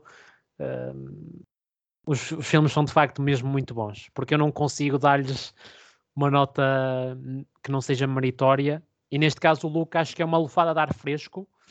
Um, e de facto é bastante emotivo, é bastante. uh, portanto, a, su- a sua estrutura narrativa também, a meu ver, está muito bem montada, do início ao fim. Ou seja, há mensagens que nós conseguimos extrair, conseguimos percebê-la de uma forma aberta. Ahm, e, e lá está. É, obviamente que para mim é um dos, ah, portanto, um dos filmes que merece estar referenciado. E não podia não, não pôr aqui um filme de animação, obviamente. E portanto, Luca, quarto lugar, ah, quatro Muito bem. letrinhas, quarto lugar. Muito bem. E tu, Diogo, tens um, um quarto lugar animado também. Olha, eu tenho um quarto lugar também com quatro letras. É curioso. Engraçado. É muito engraçado. Este é um filme que eu Coda. já. Muito bem, Gonçalo. o Bernardo. Gonçalo. Ia para o Gonçalo, não. O Gonçalo, o Gonçalo estar a pensar em mim, espero que bem. Uh, não tem nada a ver com o Coda, Gonçalo, mas acertaste, Bernardo. É o Coda, precisamente. Eu já o recomendei aqui num podcast no passado, mas por um tempo ainda estava mais quentinho. É uma, uma produção da, da Apple Plus e é incrível. É incrível. Coda Child of Deaf Adults, só para dizer assim muito rápido, uh, basicamente a Ruby é a única rapariga que ouve e que fala numa família de surdos e, e mudos, pronto. Portanto, o pai, a mãe e o irmão, e fazem pela vida, ela é a filha mais nova, uh, não ouvem e não conseguem comunicar através da fala, portanto, por língua gestual, uh, sendo estas pessoas realmente surdas e mudas, o que dá uma, uma grande dimensão a este filme, porque toca em temas in, incrivelmente pertinentes uh, e que nós mesmo não lhes damos a importância suficiente, portanto, não relacionado com a deficiência em si, mas com a questão da compaixão, com a questão da importância dos nossos sentidos, uh, uh, o comunicar, a importância de conseguirmos comunicar uns com os outros, e principalmente no que toca aqui à família, no que é uma história de motivação de, de ir contra todas as normas, pois a Ruby tinha muitos problemas, uh, quer seja na concretização dos seus sonhos, que era cantar, curiosamente, e era realmente uma grande cantora. Uh, isso tendo em conta a ironia é, do contexto familiar, mas a própria questão dos pais precisarem dela para trabalhar, a forma como ela também poderia ou não estar disponível, até que ponto é que o sacrifício valia a pena, uh, o sacrifício dela pessoal em prol da família, portanto há aqui muitas, muitas camadas também neste coda, uh, penso que está extremamente bem gravada, é uma história deliciosa. Uh, e portanto é, tem este sentido pedagógico, tem esta importância e eu penso que não poderia deixar de fora de todo. É um filme que me tocou também, portanto, também de estar aqui no quarto lugar, muito próximo do pódio. Uh, não tenho muito mais a acrescentar, não é? Estou intervenções relativamente rápidas, mas sem dúvida que é um, um filme, mas, digamos, sim. que merecia ser eh, visto nas escolas. É, o, é, é a, minha, okay. a minha deixa, a minha recomendação este filme sim, ao Ministério da Educação. Dúvida. Mais ou menos isso, sim, sem dúvida, Coda, que é realizado Bem. pela Cianeder. Se há falha que o meu top tem, é não ter esse filme. Porque, uh, de facto, foi o filme que mais me fez chorar só para... todo. Desculpa interromper. Múltiplas vezes. Não queria só esquecer-me disto, que na altura, quando falamos disto em podcast, como eu e tu roubaste uma deixa, mas eu apelidei. Isto para mim, o Coda é o, o Sound of Metal 2021. Ok. Uhum, uhum. Engraçado. Sim. sim. Um... Com essas descrições tenho mesmo que o ver. Sim, eu acho que vais adorar, Tia. Sim, sim. Este filme uh, fez-me ficar num caco autêntico. Uh, é extremamente emocional. Se o quisermos desconstruir, também o conseguimos fazer. E conseguimos mandar o filme abaixo com relativa facilidade. Relativa. Mas se formos com o sentimentalismo que a história está a tentar uh, aplicar, que eu fui, resulta de uma forma absolutamente brilhante e eu espero que seja daqueles filmes underdogs que conseguem ter algum reconhecimento nos Oscars, inclusive em termos de atores, a, a, a realização, quero eu dizer, porque realizar uh, com pessoas uh, surdas deve ser extremamente difícil. Como é que como é que dás indicações de modo a que Sim, claro. um, a que sejam as que eu diga a que sejam as interpretações que, que estão neste filme. Uh, isto não é uh, menosprezar os atores, mas sim enaltecer a, a realização que aqui está muitíssimo bem uh, gerida. Concordo. Sim. Porém, o meu quarto lugar é um filme que também já abordámos aqui de forma extensa, de forma hum. profunda, de forma. Acho que se fosse um. Já sei. É o da fada. claro que não. Claro que não. Uh, não, esse nem no top 50. Mas bem. Um, curioso, se, curioso. se fosse uma cebola, nós tínhamos analisado isto quase camada por camada. E estou a falar do The Green Knight, do David Lowry. Hum, Que eu acho que é Bem um. parecia que não filme- ias deixar escapar esse. Não, não. É um filme que quanto mais pensas sobre ele, mais magnífico o achas. Ou então mais eh, absurdo e, hum, e pretencioso o achas. Porém, para mim, eu acho que está filmado com uma intenção tal, uma visão, uma escala, um- uma capacidade de nos eh, eh, absorver para no seu, no seu drama de valores, nos seus planos meditativos. Acho que, tal como o February, é aqui de novo um filme que convida à contemplação. E falo com bastante astúcia e dá muita margem para interpretação. E, no entanto, não acho, como referi há pouco, que, que cai no pretencioso, porque nós podemos não captar as mensagens todas ou numa primeira visualização, mas saímos de lá com a ideia que tivemos sempre na mão de alguém que dominava o filme, que não fez por fazer, que está com orça, o orçamento deste filme foi baixíssimo e consegue ter eh, um- uma escala e, e um- uma riqueza não só de, a nível paisagístico eh, como também toda a envolvente emocional do filme muito interessante é um clássico caso em que o Larry faz muito com pouco e isso tem que ser enaltecido até excelentes numa- diálogos. Ótimos diálogos Ótimos diálogos excelentes mesmo. efeitos visuais para o orçamento que, que teve, que foi um orçamento bastante baixo. Uh, não parece, não transparece essa ideia, porque o, eh, o filme tem um, um- uma aura de épico, de, de, de cavaleiros, de um drama de valores, como referi, mesmo uma viagem surrealista e até, eh, até certo ponto também obscura. Mas ainda assim um filme que eu acho que vamos querer ver e rever eh, daqui a, a alguns anos. Portanto, Muito bem. sim, The Green Knight acho que não podia falhar aqui na- no meu top. Vamos avançar para o top pódio. 3. O pódio. Que vai ser um bocado Tiago. difícil de ouvir por parte do Bernardo, mas que já foi aqui referenciado, não é? Uf, é. não me digas que é o É, da é. Father. Exatamente. Ahm, Tão Portanto- baixo. ah, portanto, realizado pelo Flo- Florian Zeller e, salvo erro, baseado numa peça de teatro escrita por ele também, ah, e que tem como protagonista maior Anthony Hopkins, o vencedor do Oscar de melhor ator principal.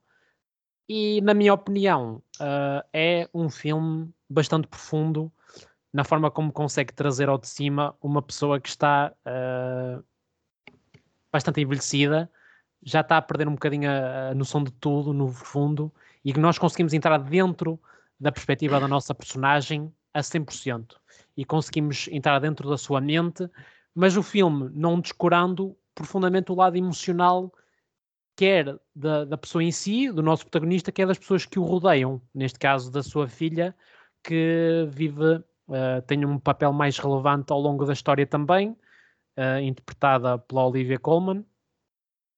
E, portanto, aqui Anthony Hopkins, na minha opinião, faz uma prestação incrível, na minha opinião, e obviamente que é uma das grandes alavancas num filme que, se formos a esmiuçar ao pormenor, se calhar não conseguimos retirar um grande sumo narrativo, mas como obra fílmica e como obra adaptada do teatro teatral, num espaço completamente fechado, consegue fazer muito com muito pouco espaço, na minha opinião. E de facto é para mim uma história eh, brilhante do ponto de vista emocional e como até ehm, como conseguimos entrar dentro de uma personagem, dentro de uma personagem, de uma pessoa que nós, se formos a analisar bem, não tem assim grande interesse a pessoa em si, mas que dentro dela conseguimos extrair um interesse pelas coisas mais simples e mundanas, que é uma pessoa que está a ver os seus dias contados até à sua morte. E isso, para mim, está contado de uma forma brilhante. Aqui no The Father. Pronto. Muito Uh, bem, Diogo, tu top 3. Estou a brincar. já se sabe que o- não conseguimos convencer o Bernardo, mas quem perde é ele. uh, portanto, Vencedor do Oscar de melhor ator, não é? Consta. Eh, Anthony Hopkins. Num ano em que o Matt Mikkelsen nem sequer foi nomeado. Portanto, adiante, adiante. Ahm, estou muito curioso para ver o que é que vai sair do The Sun. Acho que eu lembro-me quando nós falámos sobre o The Father há, há uns largos meses que vinha aí o The Sun do mesmo realizador. é, Acho que sim. por- para o próximo ano é sério? Branson. Eu, eu não estou a gozar, eu acho que isto ia mesmo acontecer. Não, não, não ouvi falar, por acaso. E vamos lá ver. se for para sair o que saiu deste, também acho que mais vale estar É mais um. Oscar. É mais Mas- um Oscar, exatamente, tenho que concordar com o Tiago. Agora também Vamos vou lá, meter o chega. a, a fazer de filho. Não, é Ele verdade. agora entra está- em tudo também. Neste momento está em pós-produção o filme da Sun. O Não filme. é? Pronto, vês? Também baseado, baseado também nu- numa obra teatral. Portanto, isto Exatamente, deve ser aqui. Eu tenho a certeza que até 2023 pá, tem de haver o neto, tem de, tem de haver. Depois o, o Bisneto e o Tetraneto, há um bocado uma coisa tipo o Tree of Life, não é? Eu Ou o dizer Boyhood. que é que- Não, que é o Boyhood em, em, eh, em, eh, em escala temporal, tipo o Boyhood, mas pronto, organizado de outra forma.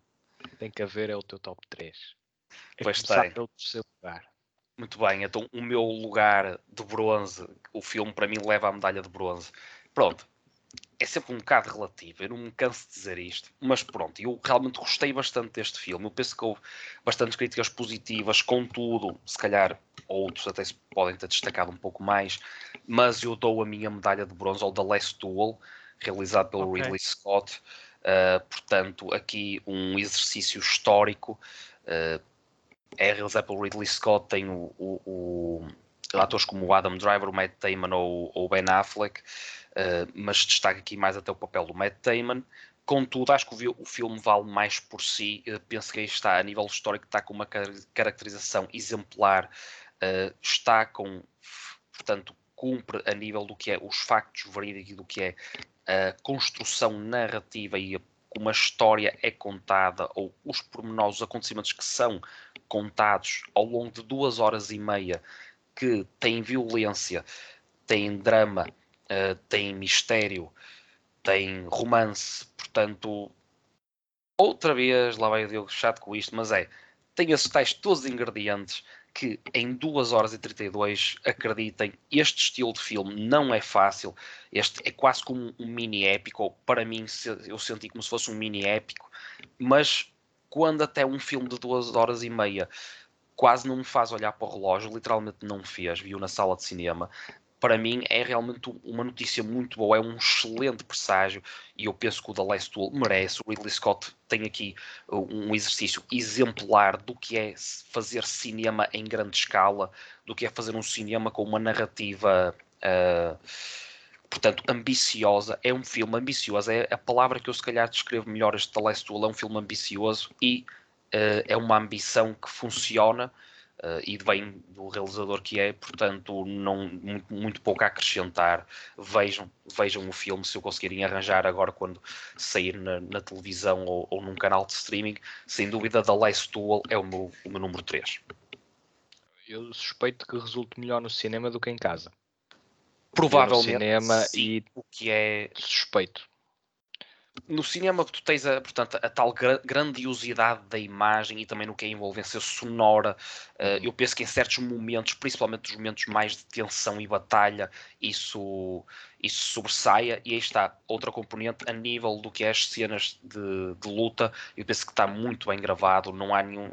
Não há Uhum. nenhum tipo de exagero, portanto é bastante credível e portanto toda a ação em si dessas cenas de ação estão, estão muito bem feitas. Portanto, seguríssimo este número 3. Muito bem. Sim, e utiliza uh, aquela estrutura narrativa do, inspirada no Rashomon. Uh, Sim, da questão, exatamente, exatamente o que é o ponto de vista de cada, cada um. Uhum. Até por Muito aí, bem. esse sim. estímulo. Sim, sim, sim. É, é, é, fora do vulgar. Eu, epá, está-me a cheirar. Vocês está-me a cheirar Almodóvar. Mais, mais longe ou mais perto, está-me a cheirar Almodóvar. Vocês mas- ainda não ainda não mencionaram Almodóvar neste top. Mas tu vais dizer o número 3 ou estás aí para adivinhar o que os outros têm? Não, não, não vou, não vou Ah, adivinhar, ah, não ah. vou adivinhar. O meu número 3 é, porventura, o filme mais dissonante em termos de das listas que eu tenho Ah, eh, finalmente. entrado Bernardo, aí. o eh, Bernardo a ser audaz. Olha lá, Bernardo audaz. Até agora. Pá, Tem estado sei. até relativamente seguro. Então, se é, eu sei Então, uma das tuas escolhas de- de- que faltam, as duas, que vai ser a minha lá, segunda. Bernardo. Esta é Mas já lá vamos. esta minha terceira escolha é do filme Raya and the Last Dragon, Ok. que é um filme que eu Engraçado. revi, revi eh, recentemente para garantir que consolidava este terceiro lugar. Porque eu, na altura, quando estreou, vi o filme, escrevi a crítica, dei-lhe a pontuação máxima, porque estava completamente arrebatado com o filme. Acho que é um, um grande triunfo da Disney, uh, não só em termos de mensagem, como uh, em termos uh, cinematográficos. A direção de fotografia é de outro mundo. Eu acho que é bastante inovadora, quase que, por vezes até nos dá a ideia que estamos no, mesmo num, num filme em ação real. Tal não é a componente um, imagética em termos de ângulos e de componente paisagística. Uh, acho que é uma, uma narrativa que não é muito aventureira uh, na sua originalidade, mas é aventureira em tudo o resto, em termos culturais, em termos um, das características das no, da, da, nossa protagonista e, e, dos seres que a rodeiam. No entanto, aqui aquilo que, que me prende cada vez mais ao, ao Raya é um, a dinâmica comunitária que acredito ser bastante contemporânea. Na essência, é uma história de um, uma comunidade que se divide mas que tem que voltar a confiar. Eles têm, a comunidade tem que voltar a confiar uns nos outros, uh, os membros, os diferentes membros das, diversas comunidades que preenchem uma comunidade maior, têm que voltar a confiar uns nos outros para enfrentar um mal comum. E eu acho que isso é extremamente contemporâneo, uh, não apenas em termos políticos, como também em termos sanitários. E encaixa que nem uma luva aqui na, na da nossa situação contemporânea. Muito bem. E em termos de animação, acho que é de veras superior ao Encanto, acho que é superior ao Luca, acho que é um, porventura, a melhor animação do ano, tendo em conta que pode-me ter escapado uma ou outra, mas uh, no que toca a projetos mais mainstream, Ryan the Last Dragon, acho que é um filme a não esquecer e eu tenho sentido que ele está a perder algum fôlego porque têm saído muitos outros filmes uh, e como Ryan the Last Dragon é uma estreia mais no início do ano, salvo erro, fevereiro, março, acredito. Março, penso março. eu. É logo a seguir aos Oscars, no fundo. Logo a seguir aos Oscars, exato. Começa a contagem para o, a próxima gala dos Oscars, o Ryan está logo ali no início, que por vezes é uma desvantagem, como estás a, a é. falar. É, exato. E eu estou a sentir que a própria Disney pode não apostar tanto no filme precisamente por não estar tão fresco. Vai ser uma, uma categoria interessante. Uh, Acredito que os Oscars. Eu também espero que sim, e a minha expectativa é que ganhe, tendo em conta que posso não, ter aqui as obras todas uh, de animação presentes. Porém, terceiro lugar, muitíssimo seguro para o Ryan The Last Dragon, tendo em conta que até o revi para garantir que que não falhava. Tiago, a tua Muito bem. medalha de prata. prata. E medalha de prata que eu tenho abs absolutamente certeza que o Bernardo uh, ou vai colocar em segundo ou em primeiro. Uh, o Diogo não tenho bem a certeza, mas o, o Bernardo sei, tenho a certeza absoluta, quase, quase, que é Pieces of a Woman. Que, pronto, uh, segundo lugar, para mim e digo já aquele que é a minha opinião, era o filme que merecia ter ganho o Oscar de melhor filme do ano passado, na minha modesta opinião. Que é um filme do início ao fim que não tem falhas, na minha opinião. É uma história dramaticamente incrível, com uma interpretação da Vanessa Kirby incrível, com uma história, com um argumento fortíssimo, doloroso e hum, que é espelhado no ecrã de uma forma uh, cinematograficamente inesquecível. E conseguir pegar num, num assunto tão delicado e expô-lo uh, no cinema com uma interpretação que também consegue elevar o, a narrativa e o argumento é extremamente difícil. E de facto para mim é só não, é, só não está no top no, no primeiro lugar por causa do, do outro filme que a minha ainda é superior. Mas é só por isso porque de facto é um filme extraordinário na minha opinião Tiago, eu vou-te dizer que o Pieces of a Woman enquanto crítico é o meu falhanço do ano porque eu dei-lhe uma pontuação atual uma pontuação na altura que atualmente considero exagerada. Ok. É um filme que perdeu uh, estofo e perdeu. Então, então não vais uh, considerá-lo. Então falhei. Não, está nas minhas menções honrosas. Ah, ok, ok, ok. Na certeza que é um ótimo filme, uma recomendação de caras minha, mas eu uh, reli a minha crítica e, tendo em conta o que eu me recordo do filme, perdeu uh, gás. Ok, ok. Então, então foi um ano, na minha foi mente. Um minha parte. Uh, não, mas tu terias toda a certeza, aliás, eu tive esse cuidado de, de, de perceber com o, o Raya e o, e o Pieces of a Woman foram os dois casos no início do ano que eu me exaltei mais e que agora tive que os recuperar para perceber se eles faziam o mesmo sentido, tendo em conta o que saiu e tendo em conta a minha experiência. E enquanto que no Raya aconteceu o que vocês ouviram, no Pieces of a Woman ele desceu Pronto. um bocadinho na minha consideração. Ok, ok, ok. Portanto, sim, uma excelente recomendação, uma recomendação de cara, reforço o que tu disseste, porém não vai constar, eu inclusive dei essa nota no, no texto que escrevi sobre o, o, top 10, que o Pieces of a Woman em termos críticos foi aquilo que eu digo como o meu falhanço do ano, porque eu achei que o filme valia mais do que do que agora encaro. Uh, ok, muito no bem. No entanto, continua a ser um, um tremendo filme. Diogo, número 2. Muito bem. Uh, o meu número 2 já foi mencionado uh, por ti. Penso que é seguríssimo também. Acho que vai dar muito que falar nesta próxima edição dos Oscars. É o The Power of the Dog. Ah, ok. Uh, pronto. Eu então já sei, já saiu. Não acrescento. Bem, mas isso não interessa. Primeiro as menções honrosas. Não, não há muito a acrescentar ao que tu falaste, Bernardo. Destaco, destaco uma coisa que não mencionaste, mas pronto, também está implícito, que é a banda sonora do Johnny Greenwood, que realmente teve, teve tem estado muito bem este ano, uh, fabuloso até, diria.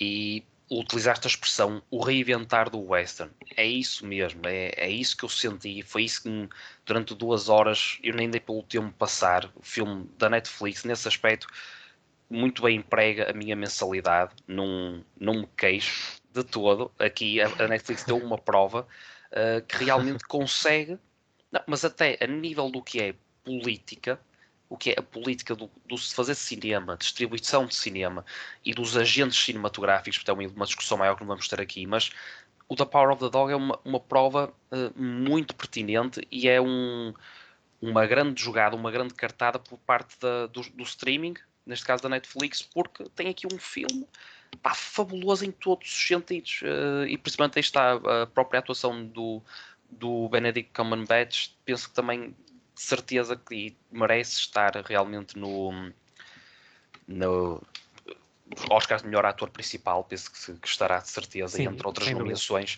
O The Power of the Dog é muito, muito completo. E volta a frisar, terminando a minha intervenção, porque não há muito mais a acrescentar, a questão da fotografia, tudo fabuloso, é mesmo uh, o reinventar do western. Portanto, é, é com essa frase que eu te roubo, Bernardo, ou cito, uh, que justifico a minha medalha de prata, digamos assim.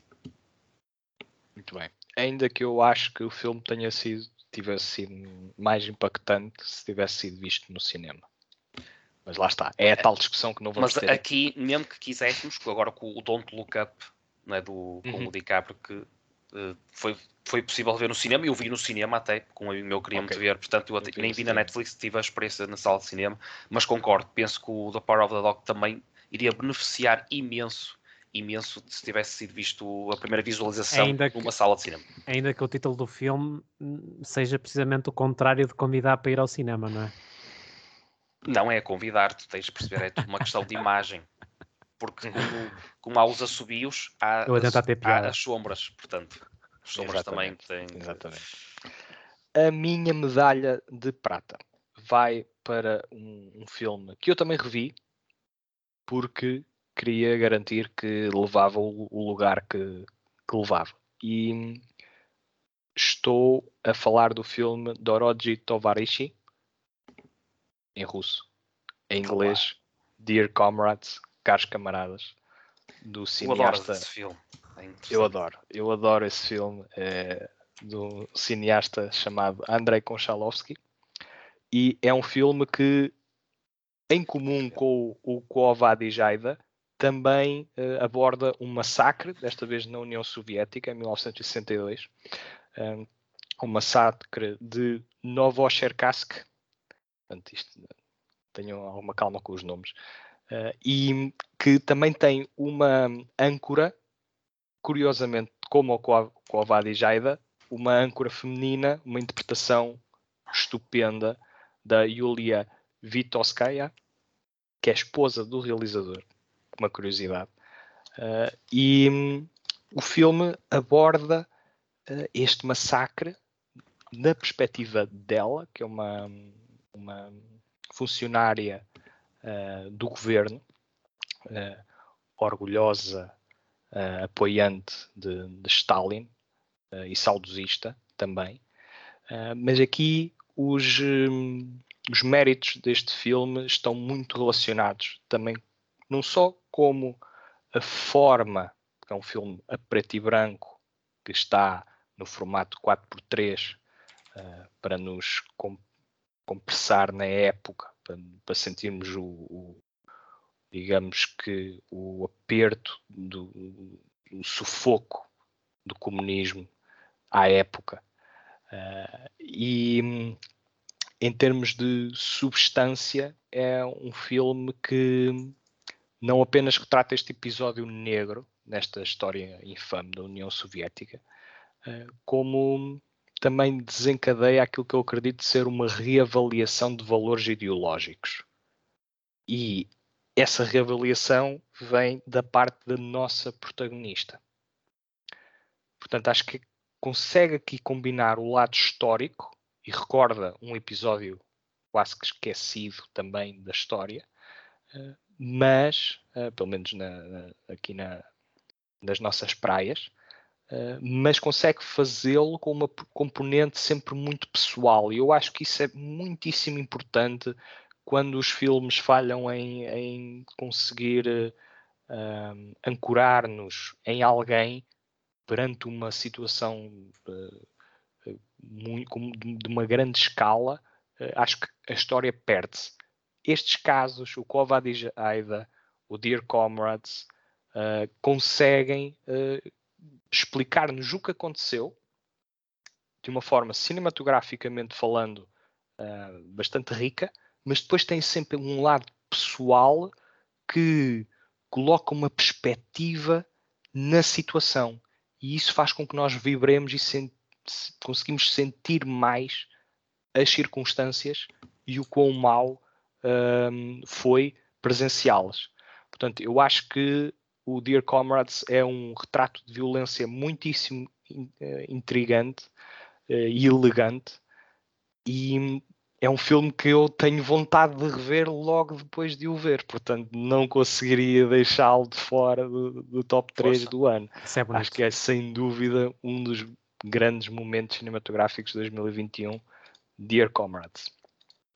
Tiago, primeiro lugar. Vai ser o primeiro. E, as menções honrosas? Já? Não, não dizemos no fim? Diz agora as menções honrosas. E eu, eu sugiro. Pode ser. Mas menções honrosas agora. Menções honrosas. Seja. Pronto, eu. Fazemos o que vocês querem. Eu vou, eu assim, eu estava na dúvida se ia, se ia fazer menções honrosas ou não, no entanto, acho que vou fazer. uh, nomeadamente o Spencer, que na minha opinião é um filme que merece destaque, uh, porque de facto consegui reconhecer bem aquilo que o Bernardo enalteceu e deixa ver se há mais aqui algum que eu queira.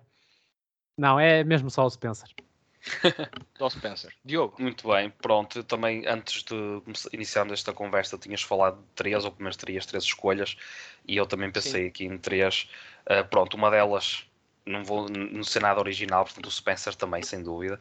É um filme que poderia estar perfeitamente no top 10, uh, eh, pelas razões também enaltecidas. Acho que é uma obra belíssima, belíssima. O Pablo Larraín também com o. Como é que se chama? Poxa, o. que nós vimos anterior dele, falamos Emma. aqui. O Emma, exatamente. Também gostei muito. É, foi diferente, é uma abordagem diferente ao cinema, mas no Spencer. O Emma com, com um M, não é? Com, com um M, M exatamente. Mas neste Spencer, a própria Kristen Stewart realmente vai ser um dos destaques, a meu ver, no que é uh, a nível da atriz e melhor atriz imersivo. É uma obra muito, muito sui generis este Spencer. É muito poético. É assim que eu, que eu gosto de me lembrar do Spencer. Vi em sala de cinema, e, poético. E deixas-me deixas só fazer um complemento. É muito engraçado ver uh, a evolução dos dois atores que entraram no Twilight e verem que agora, hoje em dia, estão uns monstros autênticos nomeadamente Sim. a Kristen Stewart e o. Como o é problema no Twilight, uh, Robert Pattinson. O, o Robert Pattinson, exatamente. O problema sim. no Twilight foi a realização, não eram os atores. Mas é, só para fazer opinião. esse complemento que. Sim, sim, sim. Fazer o complemento que atualmente são, porventura, dos atores mais. Mais, portanto, com maior margem de progressão.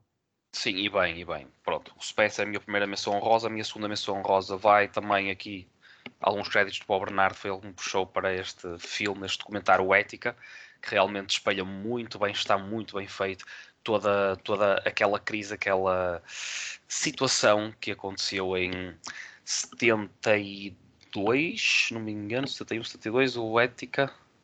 Ou é 71, é 72, sim. Nos anos 70, exatamente uh, da prisão de ética, uh, pronto, em que vitimou 39 pessoas, uh, ah, 10 delas eram hostages, portanto.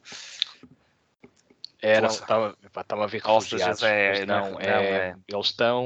Prision, não é prisioneiros, prisioneiros eram eles. É, reféns. Reféns, exatamente. Portanto, vezes aqui o inglês. foi realmente uma, uma cria, foi um ponto muito baixo uh, na, na, presidência do Nixon, mais uma, não é? Depois com a própria questão do Rockefeller também estar ali envolvido. Portanto, aí está, o Ética consegue também ir buscar esta componente política e traçar uma, uma imagem da altura, de retratar um quadro bastante completo, portanto, não só, utilizando sempre footage da altura, portanto, arquivo original, uh, e organizando toda essa informação, não só do ponto de vista do que se passava fora da prisão, mas também muito uh, dentro do que se passava dentro, mas também muito do que se passava fora, e tudo isso realmente ficamos com o retrato completo, ficamos realmente a conhecer, é um acrescento ao nosso conhecimento, extremamente bem realizado, ética, e por fim, uh, o Summer of Soul. Eh, que também está disponível na Disney Plus, esse também não é de ignorar, é um documentário sobre, digamos, uma espécie de Woodstock negro que aconteceu também, uh, este também já nos anos 70, uh, em, em Nova York, que basicamente retrata muito bem todo, todo aquele ambiente do que eram os artistas negros, mas também toda a sua componente sociopolítica e, portanto, misturado arquivo da altura que até agora era desconhecido, com performances realmente históricas de, de artistas de grande gabarito, como uh, Sly and the Stone, o Stevie Wonder, a Rita Franklin, e entre outros. B.B. King. B.B. King, o normalmente o Marvin Gaye também entrava, mas portanto tudo o que é esta panóplia de artistas negros de referência, principalmente na altura, misturados com comentários atuais e também com a tal questão toda a política por trás da música na altura ou como é que a sociedade em Nova York, o impacto dos negros e dos afro-americanos tinham na altura em 1971, portanto bastante completo também, bastante completo, portanto pedagógico e uh, entertainment, portanto excelente escolha também a meu ver, um documentário pleno, uma menção completamente honrosa. Muito bem. Da minha parte, eu tenho três. Uma delas era sem dúvida o Pieces of a Woman, que apesar de não estar no top por ter descido meia estrela, não foi muito nada de especial. Mas sim, sem dúvida, Pieces of a Woman, pelas razões que enumeraste, Tiago, sem dúvida, um grande filme. O Bergman Island, que é um filme, um drama da Mia Hansen Love, que é uma cineasta que também está aí na berra. É muitíssimo bem executado, original, sobre um casal de cineastas que vão para a ilha de Bergman, portanto, onde o local existe mesmo, é, é um local uh, que tem um, uma espécie de um museu dedicado ao, ao cineasta sueco Ingmar Bergman e, e, não só, é onde está sepultado, uh, se não me engano, e tem toda uma componente turística em torno daquilo que eram os seus filmes, onde ele gravou uh, determinados filmes, portanto tem essa componente histórica para quem uh, se interessa pelo cineasta sueco, porventura o, melhor, o maior e melhor cineasta sueco de sempre. Um, e também tem, uh, além dessa componente histórica uh, e do drama entre os protagonistas, tem uma, uma componente romântica muito interessante, porque depois a certo ponto o filme uh, catapulta para outro filme. Portanto, é um filme dentro de um, de um filme, porque é o filme que a, uh, uma das personagens está a escrever. E esse filme ganha vida no ecrã, só que essa história depois tem a interferência na própria vida dos realizadores. E essa dinâmica acho que está muito bem articulada pela cineasta Hanson Love. Não é uma, uma articulação fácil de fazer e acho que ela consegue executá-la de uma forma uh, com bastante brio. Uh, no entanto, a parte dramática, apesar de existir, uh, o filme não é obscuro como, é, como são os dramas do, do Ingmar Bergman. Aliás, no filme, a certo ponto, comentam como é que alguém a, a viver num sítio tão bonito, tão soalheiro, tão vibrante de vida, consegue fazer filmes tão negros como o Ingmar Bergman fazia. E de, um, de certo ponto, este Bergman é uh, o repostar da Mia Hansen Love uh, em termos dramáticos uh, para o Bergman. Com isto quer dizer que dá muito menos ênfase à questão dramática, mas aposta na contemplação do espaço e, e daquilo, é como se fosse um Bergman alternativo. Aquilo que, que o Ingmar Bergman podia ter feito uh, ao estar naquele local. E eu acho isso muito interessante, muito sui generis, e como o Tiago dizia, não em termos de forma, mas em termos de substância. E por isso o Bergman Island tem que ter aqui um espacinho nas minhas menções honrosas. De seguida, State Funeral, de um cineasta chamado Sergei Loznitsa, que é, numa frase, o funeral do Joseph Stalin. É só isto. É o okay. funeral do Joseph Stalin. Que é, digamos que, uma experiência é porventura o, o maior funeral estatal de sempre. Eu penso que diversos, ver um bocadinho disso na televisão. Diversos dirigentes, diversos dirigentes um, de outros países vão ao funeral e são milhares de pessoas que e a própria comunicação social, os jornais, eh, penso que tinham títulos do género. O que é que vai ser agora de nós que o Stalin morreu? Como é, que...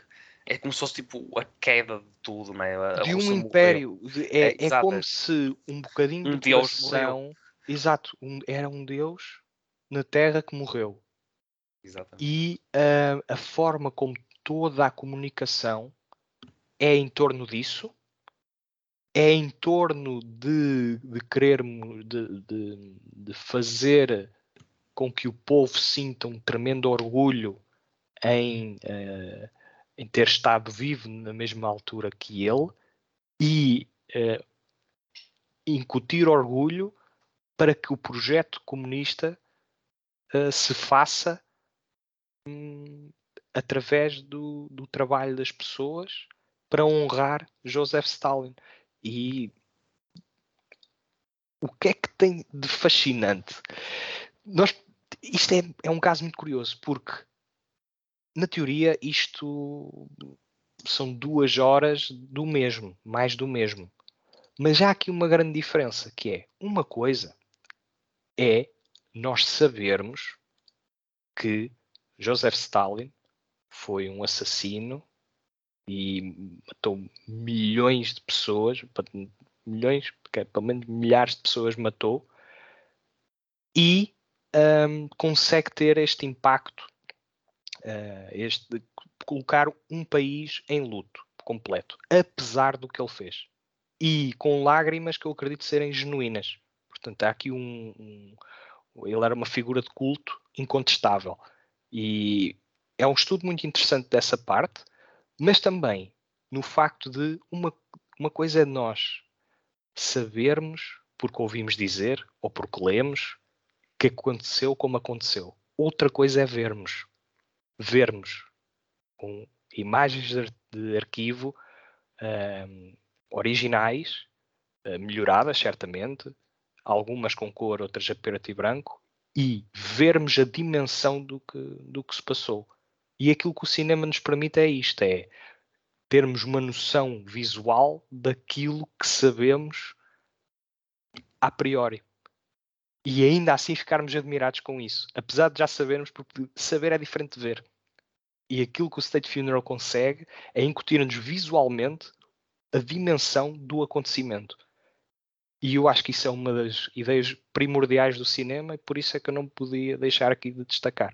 Sim. State Funeral não é entretenimento de todo. É uma obra documental que está a expressar grandeza e o culto da personalidade. Não é entretenimento, é conhecimento. É conhecimento. É conhecimento. Muito bem. E assim e, sendo. Assim sendo, acho que me estiquei demasiado porque ainda faltam as primeiras, os primeiros lugares. Ora, é essa, Tiago. Não é difícil. Não é difícil. Não é difícil. É Pig, o meu primeiro lugar, obviamente. Olá. Não é difícil. Para mim era um bocado. Não, mas estou a dizer, tendo em conta a Pig opinião que lancei. A opinião que lancei, de facto, foi um filme que resultou em pleno comigo. Um, e de facto, para mim, é uma história do início ao fim espetacular, com todas as metáforas pelo meio. Um, temos em Nicolas Cage um, fazer aqui uma brincadeira com o nome A Jaula Emocional onde ele está, do início ao fim, através da sua perda ou perdas, e isso é espelhado de uma forma absolutamente incrível ponto de vista humano, intelectual, emocional e com toda a metáfora que eu acho que o filme tem e que resulta, na minha opinião, espetacularmente. Frisar aqui que escolho Pig como melhor filme de 2021, sendo que há alguns filmes que eu acho que poderiam perfeitamente estar aqui também, se os tivesse visto, naturalmente. Uh, por exemplo, o do Almodovar, uh, que se calhar vai ali para, para o Dioguinho mas que não tive a oportunidade de ver. É, ainda não ouvi, eu ainda não ouvi. uh, por isso, mas Pig é um filme absolutamente incrível, na minha opinião, daí fechar o meu top. Muito bem, aqui também já foi referenciado pelo Diogo. Diogo, o teu número um. Eu nem preciso dizer. Não é o. São, são chatos. Madres paralelas. São, claro, claro que é o Parallel Madres, as mães paralelas ou Madres paralelas no título espanhol original, claramente. Pedro Almodóvar uh, não é tão automático colocá-lo em primeiro lugar, mas eu, tendo em conta todos os filmes que pus aqui nesta lista, parece-me um lugar muito bem atribuído. Uh, parece-me realmente que o Pedro Almodóvar, uh, com toda a sua experiência com, com tudo o que já deu ao cinema, uh, chega aqui e consegue construir aqui um filme com um dos seus grandes prodígios, que é Penélope Cruz, que tem aqui uma das melhores interpretações da sua carreira. Eu não sou nenhum expert na, na, carreira da Penélope Cruz, já vi alguns filmes, mas não, não vejo que ela consiga fazer algo muito melhor que isto, apesar de ter estado muito bem num filme que até eu e o, o Tiago gostamos bastante, o, do, o, o Dolor e Glória, que é também do, do Almodóvar, uh, mas aqui eu penso que ele não consegue estar um bocadinho acima. Eh, e o Almodóvar, tendo já tudo o que seja conceitos. O Banderas. Desculpa? Você estar um bocadinho acima o Bandeiras, é isso? Era isso que querias dizer? Ou... Não, mas o Bandeiras não é para aqui chamado. Estava só aqui a pegar na Penélope Cruz por estar nos dois filmes do, do Almodóvar. Ah, ok, desculpa. Só na Ok, Penélope, ok. só na Penélope. Desculpa, desculpa. Uh, agora, o, o Almodóvar sendo já um, um artista, um, um cineasta com a escola toda em que uh, gravar mal é uma coisa que eu penso que este realizador já não consegue fazer. Aqui, Se é que alguma não vez o soube. Exatamente, mas aqui não o faz com certeza. E Hum, toda aquela estética que Início para da mim já. Bernardo, Desculpa. deixa-me, deixa-me, Bernardo. Força. esteticamente, de um, de um ponto de vista diferente do Wes Anderson, mas também é um bocado como um feitiço para Olha. mim, a nível visual, Olha. o Almodóvar a nível do que é jogo de cores e estética, principalmente espaço interiores. Muito bem Eu referenciado. penso que o Almodóvar é um gênio, ou, é, ou utiliza, portanto, a, a gente pode não gostar, isto tem um bocado a ver um- com decoração de interiores, eu tenho que puxar um bocado para aí, é verdade, mas eu acho que ele tem um sentido estético fabuloso, Direção de arte. ok, direção de arte. E o que acontece neste meios paralelas depois é teres uma narrativa, não é todos os ingredientes, é, é, é tudo, mas tudo do melhor que há. Tudo, é tudo gourmet. Tu tens história, eh, tu tens referências, tens tais referências históricas à, à ditadura de Franco, que é algo que o Almodóvar nunca deixou passar ao lado.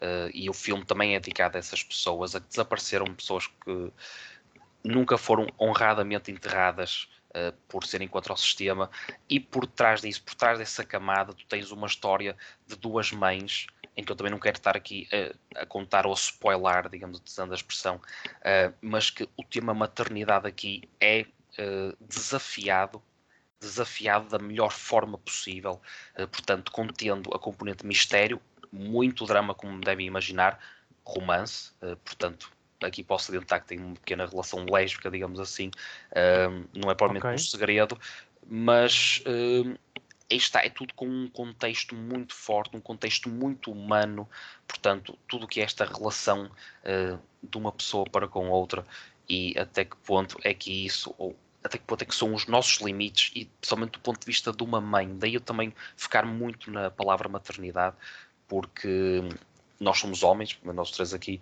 e nunca vamos ter essa sensação ou estar naquela posição de mãe e sendo algo muito particular e peculiar, eh, o Almodóvar consegue realmente pegar nessa condição e virar tudo de pernas para o ar e lançar aqui um desafio que, a meu ver, faz com que Mães Paralelas seja justamente, pelo menos no meu top, o meu número um e acredito e penso que estará eh, a concorrer como melhor filme estrangeiro ou internacional, como o dizem, e se o ganhar é justíssimo. Não vejo para já um melhor concorrente. Uh, Meios Paralelas é o meu número 1, um, top 10 2021. Ah, só para dizer que só de ouvir falar, aqui fazendo aqui um bocadinho o trocadilho, acredito que esse filme desafia um bocadinho a geometria do cinema. Sim, à sua maneira. É, mas é desafio de uma, de uma forma bastante, uh, usando a palavra sóbria. Ok, Consegue- boa, boa, é- boa. Boa é- frase. Aí está, não é demasiado. Não tem demasiados ret- retoques e pozinhos. de Fireworks. magia, Não é necessário. Portanto, é, é esta a tal magia do Almodóvar. O Almodóvar, com a sua realidade, consegue-nos transportar para um mundo bem distante, mas com os pés bem assentes na terra. E, portanto, cinco estrelas. Cinco estrelas. Isso é tudo muito bonito. Isso é, É. tudo muito bonito. Acho que é. Mas agora dúvida. sim, vamos falar do filme que merecia o Oscar. Pronto. Melhor filme internacional. Foi o filme que eu já falei. Porém, contudo, não obstante, nem sequer foi parar à shortlist. eh, porque os Oscars, apesar de acertarem às vezes, também erram muitas vezes. E este foi o erro, o snub do ano. O fetiche. Estou a falar, eh, claro, do, do vencedor da Palma de Ouro eh, de Cannes, Titano. Em primeiro lugar, Mas, ó Bernardo, sem eu- dúvida, desculpa interromper, eu acho que não foi. Porque eu acho que a França não o submeteu, submeteu outro. submeteu. Tem certeza? É que eu acho que li alguns que não submeteu o Titano. Submeteu o Titano. Ok, ok, então. Aliás, isto é uma tremenda Falei sinalética para a sem saber. França de que não vale a pena ah,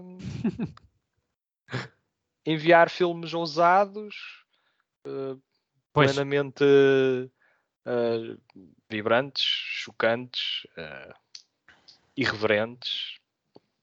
É, a partir de agora, a França vai mandar filmes seguros, dramas de, de época uh, ou, sobre a Revolução Francesa. Pronto. Sim, eu também tenho, atenção, no meu lugar, na minha lista estava no número 9, mas podia estar perfeitamente um bocadinho mais acima e está. Tipo no número. Cresceu, tipo, não, não. Cresceu com o tempo, mas aí está, Bernardo. Nisso também já partilhaste essa frustração connosco uh, há, uma, há uma semana e tal atrás e também acho que não faz sentido nenhum não estar, pelo menos, na, na lista. Não é? Peço desculpa pelo meu Hand of God está na lista. E o Titano. Não, nem não é um mau filme, mas sim, também concordo que o, Titano é superior ao da Hand of Este é um dos exemplos. Bem, porquê o Titano? Porque é, na essência, assim, muito resumidamente, uma história de horror.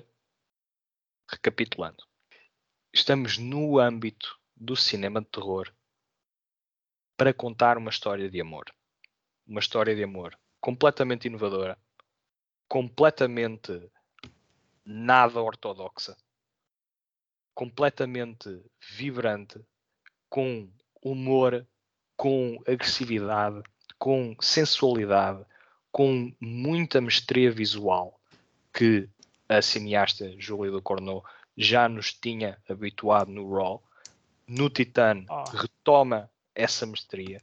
Um drama com, com toques de ficção científica, mas sempre provocador, com muitas convulsões sobre mecanofilia, sobre identidade de género, eh, mas no- na sua essência Trauma. é sempre trauma, mas na sua essência é sempre cinema visceral, cinema que nos faz sentir e que nos faz sentir por dentro e por fora.